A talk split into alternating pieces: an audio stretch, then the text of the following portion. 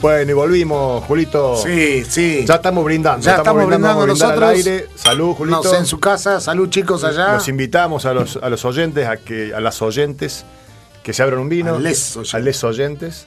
Eh, hoy estamos tomando un Malbec en función de que fue la semana del Malbec. Más, eh, más el próximo, no, el próximo bloque no, el próximo bloque hablamos con Claudio en Canadá y la- la- la- dentro de vamos, serán una hora más vamos a hablar con, con Marcelo, el sommelier de las perdices, que nos hace el apoyo logístico y ahí hablaremos de los Malbec, hablaremos de, de vinos y de y hoy hoy, trají, hoy Julio se trajo un queso, un queso gruyère, ¿sería esto? Sí, no, no Un sí, quesito. al- al- algo de eso es. Para degustar Queso el- de rayar. Un queso rayar.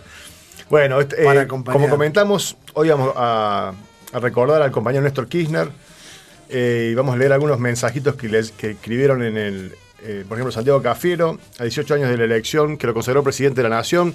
Recordamos al compañero Néstor Kirchner con la vocación militante que siempre tuvo, esa que nace del amor y las convicciones. Sigamos trabajando más unidos que nunca para reconstruir la patria. Hoy recordábamos, Julio, el, el- el discurso, ¿no? El discurso del, del 25 de Sí, mayo de 2003. sí. Qué Me sumé a las luchas, lo tengo acá, me sumé a las luchas políticas con convicciones que no pienso dejar en la puerta de la Casa Rosada. Wow, esa fue una frase. Yo me acuerdo, yo me acuerdo eh, eh, Nos terminamos de enamorar, eh. puntualmente. Sí, yo en mi caso no, yo no venía de, del. No, no, digamos, no estaba militando en el peronismo en ese momento. Y me encontré con un, un discurso que, que me rompió la cabeza. Fue algo increíble. Me acuerdo puntualmente de dónde estaba exactamente. Estaba con mi compañera en ese momento y le, y le planteé la situación. Le dije, esto que está diciendo, nos miramos como era increíble para mí escucharlo de, de un político en ese momento. Y obviamente, eh, eh, digamos, con la, con la esperanza de que cumpliera con algo de lo que estaba diciendo, ¿no? Eso es lo que sentíamos los que no veníamos del palo y, y- y lo escuchamos por primera vez en ese momento. Yo me acuerdo haberlo escuchado eh, viendo la televisión. Yo estaba en, en Córdoba en ese momento estudiando. Y, y fue algo que no me olvidé nunca más. de Un compañero que no, que no voy a nombrar para no comprometerlo, eh, que estaba muy cerca de, Néstor en, los comienzos, así, este, compañero de los movimientos sociales y eso. Eh, en una charla que yo tuve con él, le dije, vos que hablas con Néstor, ¿qué, te dijo? ¿Qué, fueron las, primeras cosas que hablaste con él? Y, y me contó así, que Néstor le dijo, que le preguntó él, ¿qué vamos a hacer? ¿Qué querés? ¿Qué podemos hacer? Y Néstor le dijo breve, le dijo, yo asumí con una plaza llena de gente pidiendo comida. Y me quiero ir con una plaza llena de gente pidiendo aumento de sueldo. Este, yo creo que eso, eh, eh, muchas frases de Néstor Sanín fueron importantes en, todo, todo su tiempo. Pero esa al principio de su mandato resume, este, sintetiza el peronismo, diría yo, sintetiza este, el movimiento más grande de trabajadores que ha tenido la Argentina. Guado de Pedro eh, recordaba a este, este momento histórico de la Argentina eh, diciendo, aquel 27 de abril de 2003, con más pobres que votos, Néstor Kirchner se ponía al hombro el destino de la Argentina. Comenzaba a cambiar el rumbo de la historia y nos devolvía las ganas de soñar con un país más justo. Es real. Es clarito, a- entonces, asumió asumió, asumió el- el- la presidencia de la Nación con, un- 25 con 22% de los votos, porque recordamos a la gente que en ese momento creo que, que Carlos Saúl había, eh, había, eh, ganado la elección con 25 o 27%. Luego después se baja y, y asume el- la presidencia Néstor. el porque- 25 de mayo asume Néstor. Claro, así que qué increíble. Eh, te- creo que la pobreza en ese momento era algo así como 38 40% Sí, también. no, no, estamos- no me acuerdo, pero... eh, lo que volvimos a estar después de cuatro años de ne- neoliberalismo, increíble. sí. Esperemos que la gente recuerde eh, para no volver a votar a, a- a Y bueno. estos tránsfugas. En fin, Un 27 de abril también, pero del año 79, fue la primer huelga que el compañero, que Saúl, querido Ubaldini, y algunos sindicatos empezaron a, a gestionar o a planificar en contra de lo que era la dictadura. La dictadura había intervenido, los sindicatos, había encarcelado, había torturado dirigentes, dirigentes, delegados gremiales, todo lo demás, in- inclusive hay un par de compañeros desaparecidos, Smith y Pascuale y otros más. La CGT estaba disuelta, la habían disuelto, la habían, no la dejaban, y empezaron unos reagrupamientos sindicales eh, y se empezó a formar esta que se llamó la Comisión Nacional de los 25 Gremios.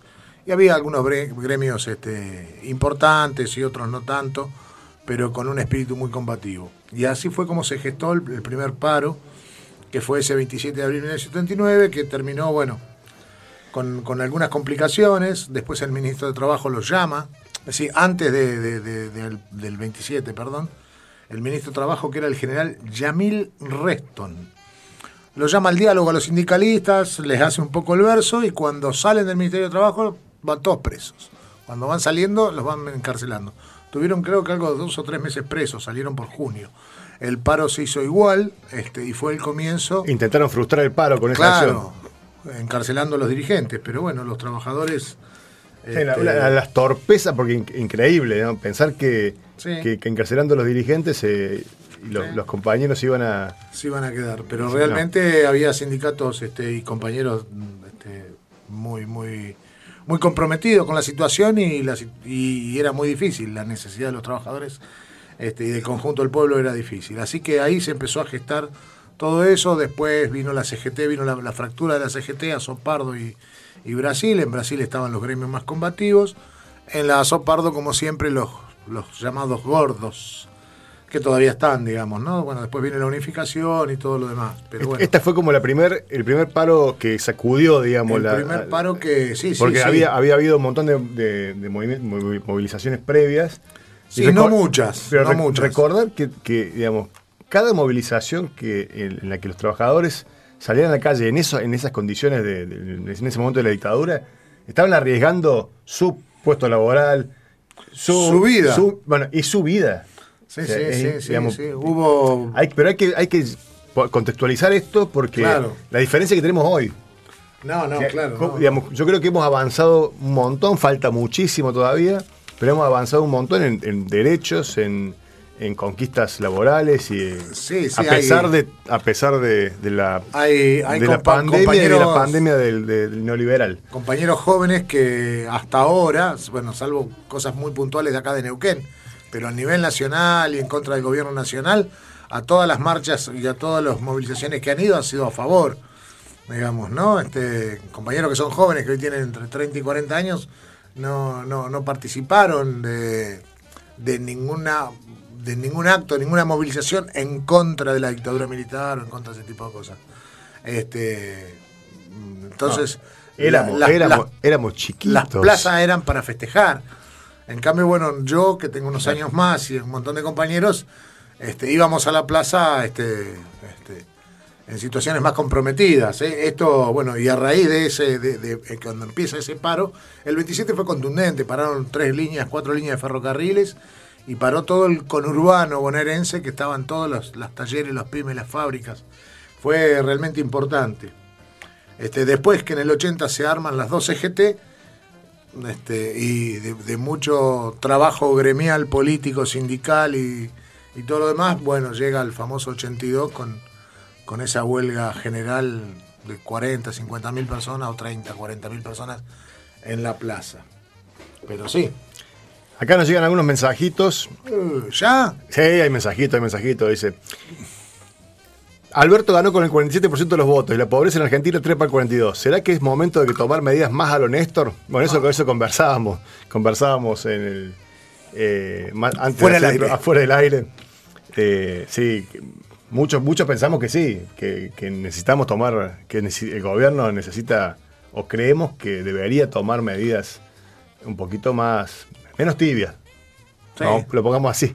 Dijo Aníbal. Este, no me gusta tibio ni el mate ni el peronismo. Exacto, exactamente. Este, bueno, es así, compañera. Igual, igual, compañero, compañero, si compartimos la visión, por supuesto que desde acá, de este lugar, desde la calle, de, la militancia que hacemos nosotros, ¿no? Hay que estar sentado en la sesión de Rivadavia en este momento, eh, en estas situaciones. Yo también considero que hay cosas que, se podían profundizar. A veces se, escucha, se, escucha un mensajito, eh, en la última, los últimos minutos de de Néstor, eh, del, discurso de Néstor del 2003. A ver si lo podemos hacer que se escuche. Formo parte de una generación diezmada, castigada con dolorosas ausencias. Me sumé a las luchas políticas creyendo en valores y convicciones a las que no pienso dejar en la puerta de entrada de la Casa Rosada.